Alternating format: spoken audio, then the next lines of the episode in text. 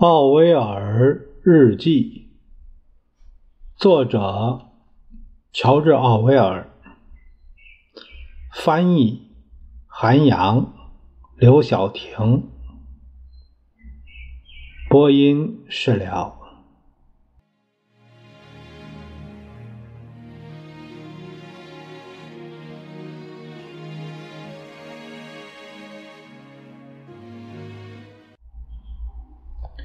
我们下面看奥威尔的日记，是一九四一年三月一日。B 一家几周前刚到伦敦，还没见识过闪电战。他们说伦敦人的变化很大，都歇斯底里的，说话声比以前大了许多。果真如此，那个变化肯定过了一段时间。而且伦敦人自己觉察不到，就像孩子的成长也是不知不觉的过程。空袭发生后，我注意到的唯一明显的变化是，人们更愿意与街上的陌生人交谈了。地铁站里没什么异味，新装的金属床非常舒适。这里啊，是说政府安装了许多金属的床位。因此，避难的人们就可以相对安全、舒适的在地铁站里来过夜了。这样，因为躲避空袭嘛。每个人的床铺都干净整洁，大家似乎对各方面都很满意。但正是这种现象让我不安。几个月来，这些人每天晚上都在地下过着非人般的生活。但近几周，伦敦上空根本没有战斗机飞过。孩子们竟然认为待在地铁站里是理所应当的，着实太令人诧异。他们甚至饶有兴致地搭乘地铁环线。前不久，D.G.D.G. 啊，是说的是丹泽尔·雅各布，是奥威尔本土防御志愿者所在区的成员之一。他当时刚从切尔滕纳姆查站回来。这个，他来到他来伦敦，看到火车上有个年轻女子和他刚刚接回来的两个孩子。之前，这两个孩子曾被转移到西部某地。火车快到伦敦时，空袭开始了。结果在之后的路上，那位年轻女子一直哭个不停。她决定回来，是因为当时伦敦已经有一个多星期没有发生空袭，她断定伦敦已经安全了。别人会怎么看待他们的精神状况呢？一九四一年三月三日。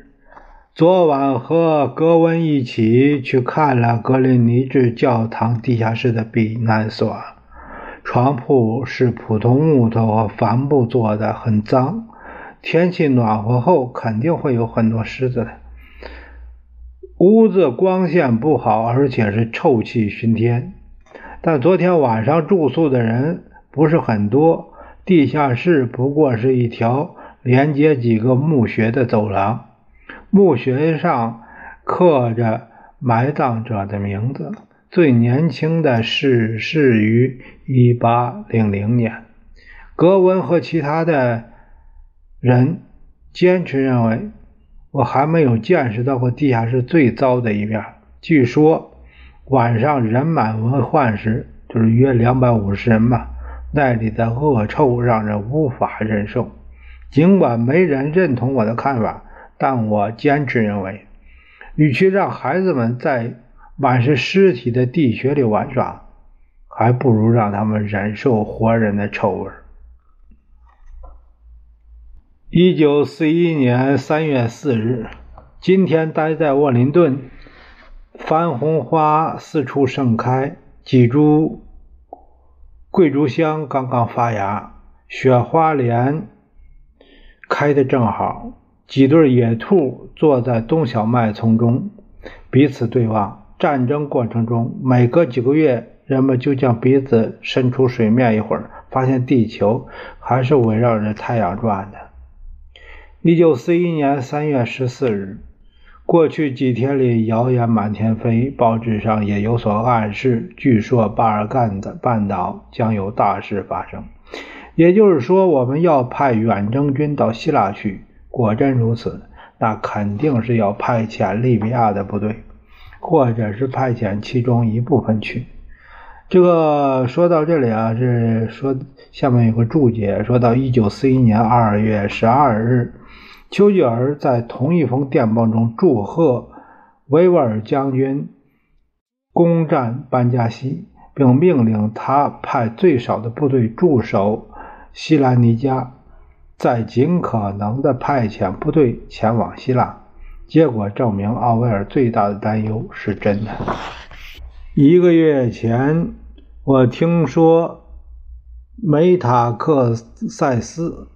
临死前要求我们增援十个师，但我们只派了四个师。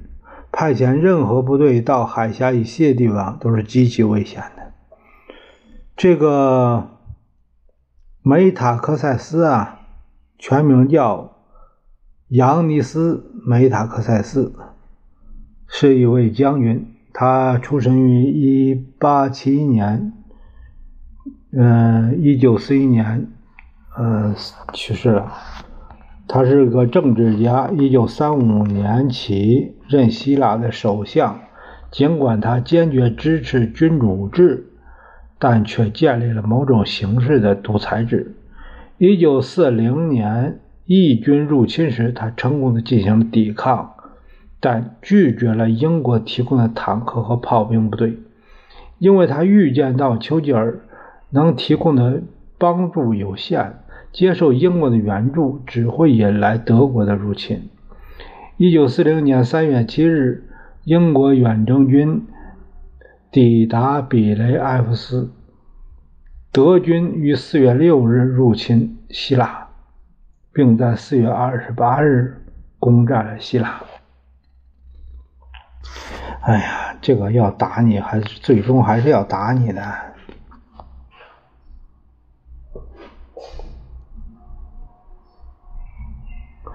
要对行动做出有效的策略判断，就必须知道维维尔往利比亚派了多少兵，还要知道需要多少士兵驻守利比亚，航运状况如何，保加利亚与希腊的通讯是否通畅，德军是否将机械武器运出欧洲，以及目前谁真正控制西西里岛与迪利波里间的海域。如果我们的主力部队被困在萨洛尼卡，而德军成功的从西西里岛渡海并夺回义军失去的所有阵地，那将是一场可怕的灾难。这件事让人进退两难。何况派遣部队到希腊要冒很大的风险，而且只有一点好处：一旦土耳其参战，我们的舰队就可以进入黑海。但如果我们不派遣部队，那便是彻底宣告我们不能也不愿意帮助任何一个欧洲国家保持独立。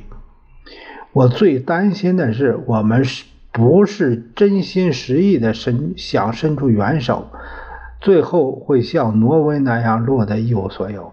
我赞成冒着失败的风险，把所有的鸡蛋放在一个篮子里的做法。我认为纳粹的军事意义上说的失败和胜利，都不如我们宣告自己扶弱城墙更重要。问题是，欧洲人的想法越来越难理解了，他们似乎也理解不了我们。我和几个德国人交谈过，他们认为我们在战争初期没有立即轰炸柏林，而是散发愚蠢的传单，绝对是个令让人惊诧的错误。但我认为所有的英国人都支持这一行动，就算我们当时都知道传单上写的都是无稽之谈。我们认为这种举动表明一点，即我们与德国普通老百姓无冤无仇。另一方面，哈夫纳，哈夫纳这个是，嗯，是一位德国记者和作家，他的原全名叫。塞巴斯蒂安·哈布纳，呃，一九零七年出生，一九九九年去世的。一九三八年，他离开德国，抵达了英国。他不是犹太人，但他的太太是，而且他本人坚决反对纳粹。呃，是这个人。哈夫纳在刚刚出版的书中表示，让爱尔兰人控制至关重要的军事基地是非常愚蠢的行为。我们应该毫不犹豫地占领那里。他还说，允许爱尔兰那样伪独立的国家藐视英国。只会让英国受到所有欧洲人的嘲笑，这就是欧洲人的观点。他们不理解讲英语的民族。实际上，如果我们事先没有做长期宣传，而是直接以武力占领爱尔兰军事基地，那么不只给美国，也会给英国的民意带来灾难性的影响。官方就埃塞俄比亚一事发表声明，我很不赞同其基调。他们含糊其辞，说皇帝复位后要安排一名英国驻扎官员，就像在印度王宫宫殿那样。如果我们这么做，无疑是授人以柄，承认是为了自身利益而进攻埃塞俄比亚，后果难以预料。如果能在短时间内赶走义军，我们或许有机会摆出最强硬的姿态，毫无争议地向大家证明，打仗不仅是为了我们自己，影响将波及全世界。但他们有胆量和责任心这么做吗？我不确定。我能预见到他们为了将埃塞俄比亚这据为己有而提出华而不实的理由，也能想到那些有关奴隶制制度的。废话等。前几天夜里，多架德国的飞机被击落，或许是因为那几夜天气晴朗，对战斗机有利。但人们兴致勃勃地说：“我们正在使用秘密武器。”最流行的说法是，这种秘密武器是用金属丝制成的网，射到天上可以缠住飞机。这个里啊。这里可能是，可能是什么？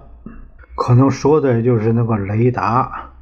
当时呢，哎，这个也搞不准，是是这样，这是传言嘛？呃，这个雷达已经在这个空战中占了优势了。我为此查了一下这个资料，呃，以前没有雷达前呢，数千发炮弹，数千发这个炮弹才才打。才能击落一架飞机。后来有了这这个雷达的应用，提高了雷达的这个识别能力、侦测能力，就是十多发炮弹就能打下一架飞机了。这个说的就是这回事儿。一九四一年三月二十日，昨晚空袭声势浩大，但仅有一架飞机被击落。关于秘密武器的传言，不过都是空穴来风。这个格林尼治尼治发生了多起爆炸事件。我给爱人打电话是有颗炸弹爆炸了，谈话戛然而止。我耳中传来轰隆隆的声响。刚才是什么声音呢？没什么，是玻璃炸碎了。炸弹在房子对面的公园里爆炸，碎片。割断了拴着气球的绳子，伤到了一个操作员和一个地方军人。格林尼治的教堂因此起火，大家顾不上水火混乱的场面，都躲到地下室里，直到守门人喊大家出去。德国往丹吉尔派驻了领事，这是一九一四年起的第一次，应该是考虑到美国人的立场。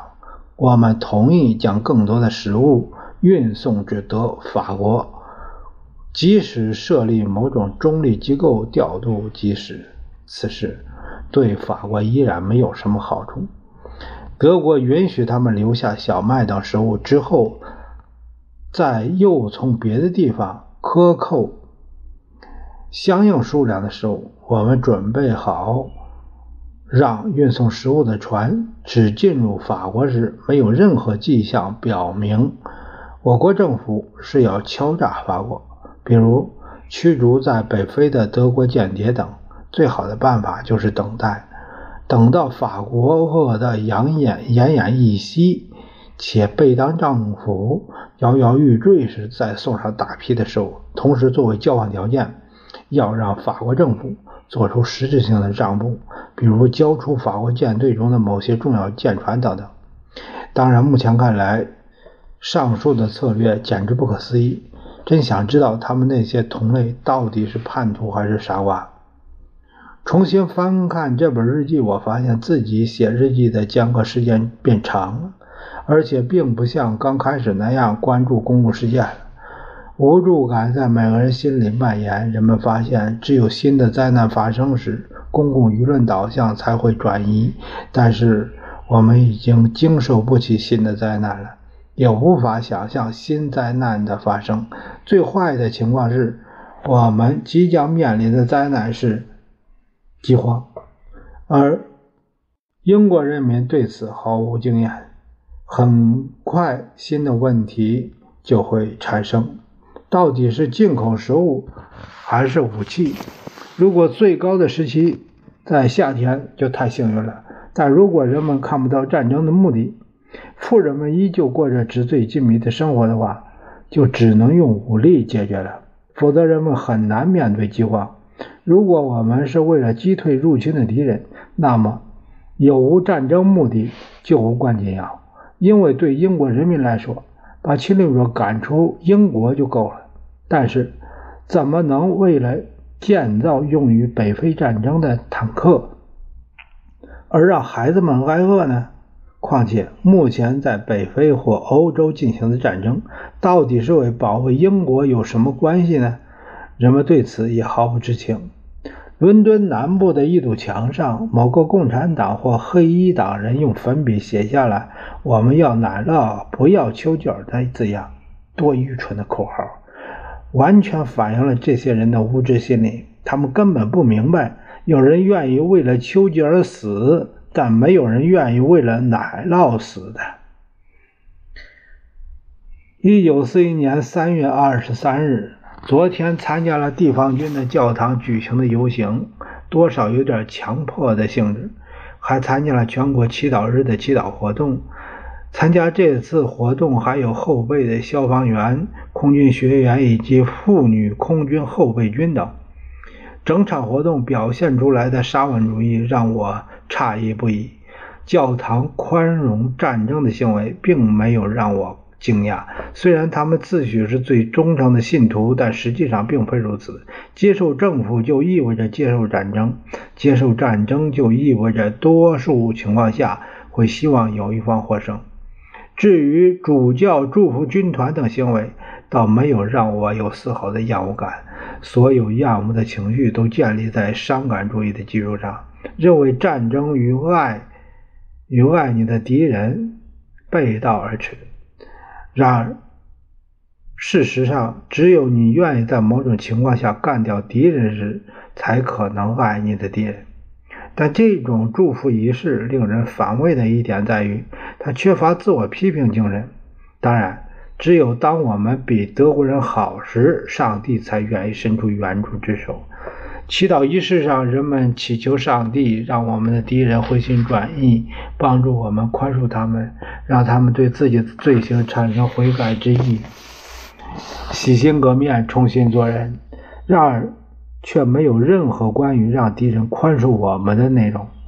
在我看来，基督基督徒认为我们比德国人好不到哪儿去，我们都是可怜罪人，但我方胜利。才更圆满。所以，如果祈求上帝也无伤大雅。我想，如果我方人民知道敌人这样做有自己的理由，那势必会影响我方士气。但我认为，从心理角度看，这毫无依据。但也许我们并没考虑到参加仪式的人们的心情，只是为了这场全国范围内的祈祷中得到更直观的结果，即。某种射向天幕的弹幕，天使的弹幕。一九四一年三月二十四日，之前有关德国重型巡洋舰在大西洋出现的传言显然是假的，不过是为了把英国主力舰引开罢了。这个史实是这个还是真实消息？这个史实证明啊，这个消息是真的。这可能是入侵前呃前奏，人们对于入侵的设想热潮。已经消退，人们普遍认为希特勒无法将足够的兵力送过海峡，除非他能在入侵之前大幅削弱英国的海军力量和空军力量，否则无法占领英国。